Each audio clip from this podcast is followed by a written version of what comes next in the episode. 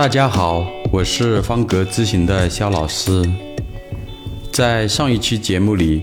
我们一起分享了借助微习惯的力量，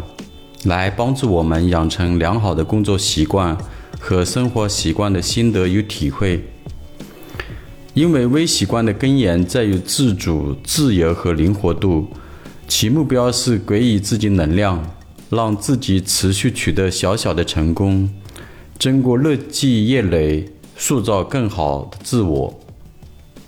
所以，我们要警惕在养成微习惯的过程中迷失自我，为了放纵自己，找到一个合适的理由。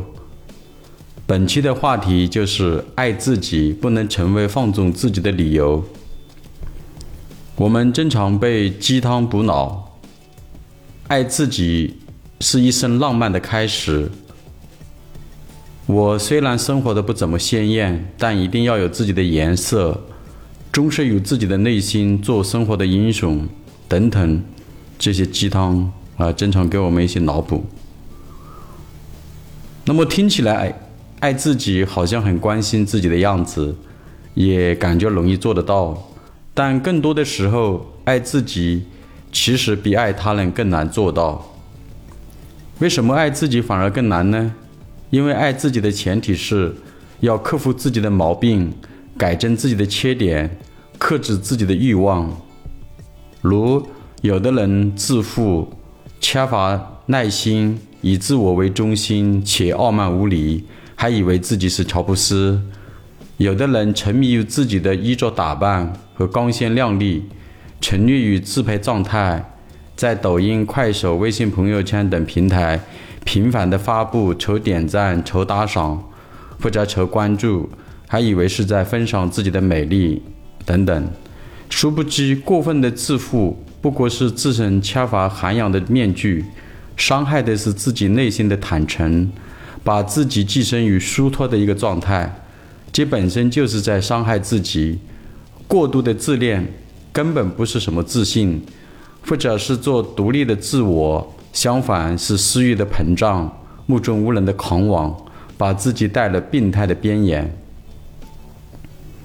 其实，忠善于自己的内心，更多的是克制自己的欲望。佛斯德曾经说：“凡是赋予人类的一切，我要在我内心自我体验，用这种精神来掌握高深的治理，把不胜与有胜堆积在我心里。”将我的小我扩充为人类的大我。佛似的告诉我们，不要沉迷于小我的私欲，而是要做大我的自立和克制。无论是相信自己，还是主宰自己的意愿，或者掌握生活与工作的主动权，都要凭着自己的良心、良知，诚实的、不欺的，忠实于自己。而不是以自我为中心的自欺欺人。每个人都具备自我塑造的能力，都将面临人生道路的诱惑和选择。每个人都会有自己所期许、向往的美好生活的样子，也是对自己未来有所充整。爱自己其实正上塑造自我的一个过程，是在淡化私利、完善自我的过程，是从追求物质注重到。精神愉悦的能够修行的养成的一个过程，爱自己不能成为放纵自我的理由。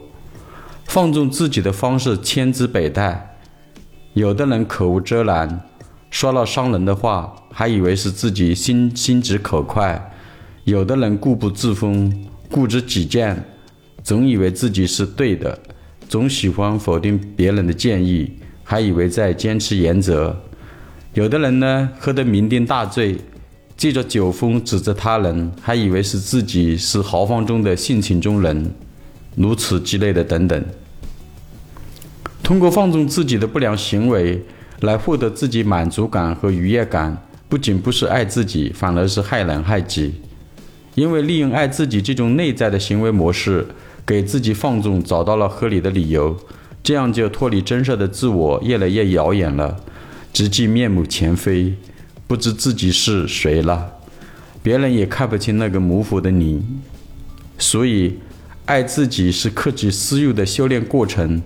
淘汰自大、自欺、自满的小我过程，是建立自省、自信、自强的大我的过程。本期节目就分享到这里，非常感谢您的收听，我们下期节目见。